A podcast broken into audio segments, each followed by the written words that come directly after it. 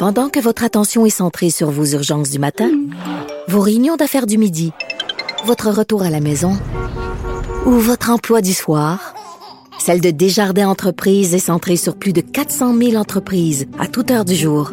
Grâce à notre connaissance des secteurs d'activité et à notre accompagnement spécialisé, nous aidons les entrepreneurs à relever chaque défi pour qu'ils puissent rester centrés sur ce qui compte, le développement de leur entreprise.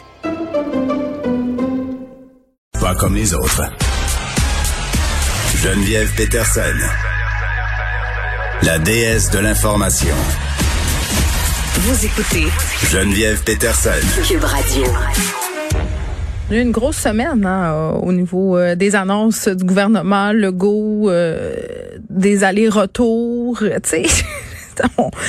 Je voulais qu'on revienne sur tout ce qui s'était passé du point de vue euh, des relations publiques, des communications du gouvernement, parce que ça a vraiment été ça l'enjeu depuis lundi par rapport à tout ce qui nous a été annoncé. Là, je fais référence évidemment à la saga Hein, c'est comme ça que je l'appelle euh, maintenant, la saga du masque euh, à l'extérieur. Euh, je suis avec Victor Enriquez, qui est expert en gestion de crise et relations publiques. Victor, salut.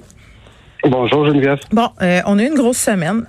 Vraiment là, on a passé par toute la gamme euh, des émotions, puis euh, tous les deux là, parce que tu interviens quand même relativement souvent à l'émission. On parle beaucoup du manque de clarté du gouvernement, de l'apparente confusion.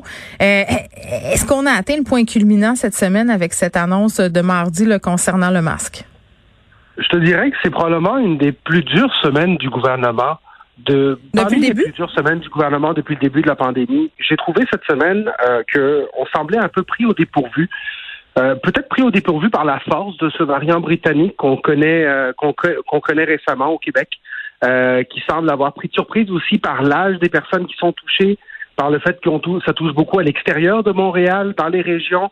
Euh, et il y a beaucoup de surprises à ce moment-là pour le gouvernement. Et j'ai senti du côté du gouvernement qu'on a eu de la misère à tomber sur nos pieds, mm-hmm. euh, sur nos pattes. Et, euh, et, bon, on l'a vu dans la communication, ça, ça a fait, ça a eu des effets assez, assez immédiats. Oui, euh, bon, euh, il y a plusieurs journalistes là qui se sont mis à, talonner le gouvernement euh, sur les incohérences des règles par rapport aux masques à l'extérieur. Là, j'en suis. le premier ministre qui a fait une sortie là sur Twitter hier, qui a dit vouloir amener des précisions. Lui, il dit que c'est des précisions. Il y a bien des gens qui voient ça comme un recul. On va le dire que c'est des précisions qui amènent à un recul de certaines compréhensions. Mais je ne sais pas, Victor, parce que regarde, je, te donne, ben je te donne l'exemple. Ben oui, parce que Santé Québec fait un tweet euh, dans la foulée du point de presse de mardi en disant euh, concernant les couples qui habitent pas à la même adresse, disait bon, on sait que ça peut paraître contradictoire, euh, mais c'est pour faciliter le travail des policiers. Là, je paraphrase bien entendu là, la sortie de Santé Québec. Fait que d'un côté, tu as ce compte-là qui dit ça, puis de l'autre côté, le lendemain, le PM qui dit complètement autre chose, qui dit ben bien entendu, là, vous aurez compris que c'est pas ça du tout. Moi, dans ma tête, j'appelle ça un recul. Là.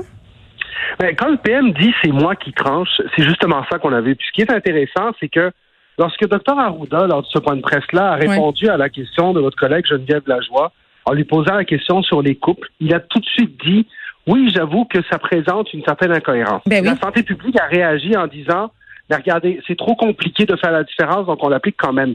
Monsieur Legault, sa responsabilité, c'est de s'assurer que les gens vont suivre les règles. Et il est conscient que plus elles sont confuses, moins les gens les suivent. C'est pour ça, selon moi, qu'il a pris la balle au bon et il a décidé de couper, de trancher et de dire, mhm. regardez, si deux personnes vivent ensemble, il n'y a pas de masque. Si les gens jouent à deux mètres de distance à des sports tels que le tennis, le golf, qui permettent une distance, il n'y a pas de masque. Et si vous êtes dans une activité qui pourrait vous amener à être à moins de deux mètres de distance, vous mettez un masque. Ça, c'est simple. Victor, il aurait pu le dire de même. Là, si tu peux pas être à deux mètres, tu mets un masque, ça aurait réglé toute l'affaire on est 100% d'accord, mais tu sais, dans ces discussions-là, c'est là où je te dis, cette semaine, j'ai senti que on a été surpris un peu par la situation. C'est que ce que moi je sentais, c'est que dans les discussions, cette clarté-là n'était pas là. Je pense que le PM a dû mettre le point sur la table, demander à la santé publique de lui donner des consignes claires, et lorsqu'il les a diffusées par Twitter et par Facebook, parce que c'est très simple, la meilleure façon d'être clair, c'est de mettre ça par écrit, Geneviève. C'est vrai. Et ça, là-dessus, à un moment donné, euh, d'ailleurs, tu le vois en général, souvent quand tu vas être dans des situations conflictuelles, en termes médiatiques, tu vas voir que les gens ont tendance à transmettre une déclaration aux médias. Pourquoi? Parce que dans une déclaration, on peut peser les mots, on peut prendre le temps de s'assurer de la clarté, justement, Et à ce moment-là, on s'assure d'avoir euh, des, des, des, problèmes comme ça qu'on a eu cette semaine au gouvernement. Puis le faire sur Facebook, bonne ou mauvaise chose? Il y a des gens qui se sont dit, OK, on a un premier ministre qui est toujours en train euh, euh, de dire qu'il faut encourager le Québec, les entreprises québécoises, les médias traditionnels québécois. Et là, il se sert des plateformes de médias sociaux comme d'un principal vecteur canal de communication.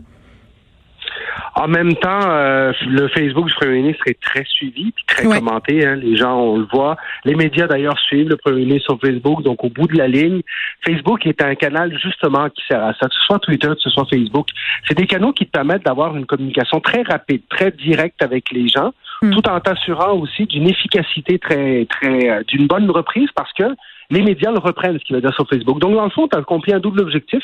Moi, je suis pas très surpris de son utilisation de Facebook. Il l'a fait à quelques reprises dans la pandémie, puis je pense que avoir la reprise que ça a eu, ben, ça a bien fonctionné. Ah, ben moi, je, je, trouve que c'est un très bon canal, Facebook, pour faire ce type euh, d'annonce-là.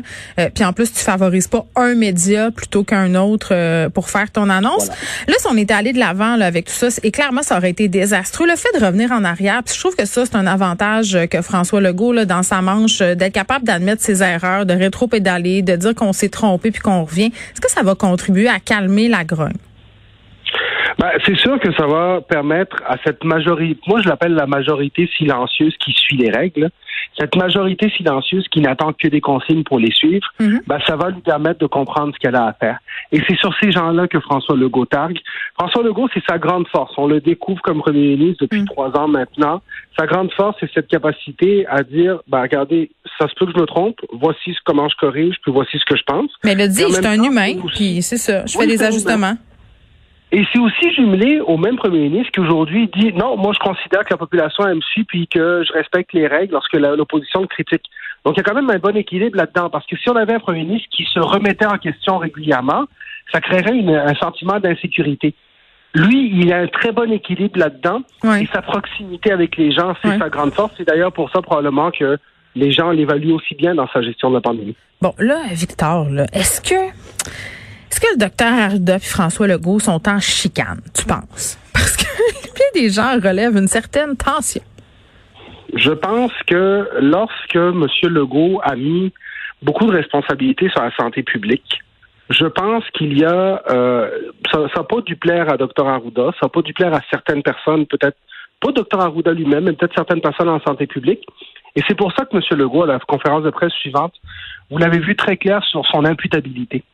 Euh, je pense pas qu'il y ait une chicane, mais vous savez, c'est comme un couple. Hein? Dans, dans une situation, ça fait un an qu'ils travaillent ensemble, ils se voient tous les jours, ils se parlent à tous les jours. Ça se peut qu'il y ait des choses sur lesquelles on se comprenne moins. Ce sont des, deux personnalités fortes, deux personnes très compétentes dans leur domaine. Alors oui, ça se peut qu'il y ait eu une certaine tension sur le fait que M. Legault semblait mettre beaucoup de, de poids sur la santé publique. Et je pense que c'est pour ça qu'il a corrigé. Est-ce que maintenant c'est une chicane? Vous savez, si après un an, un an et un mois de pandémie, il n'y a pas des légères tensions ou des dissensions entre le directeur national de santé publique puis le premier ministre, euh, ce serait ce serait complètement utopique comme situation. Nous raconterons ça euh, dans leur euh, autobiographie quand ils vont publier leurs échanges épistolaires. Victor Henriquez, merci qui est expert en gestion de crise.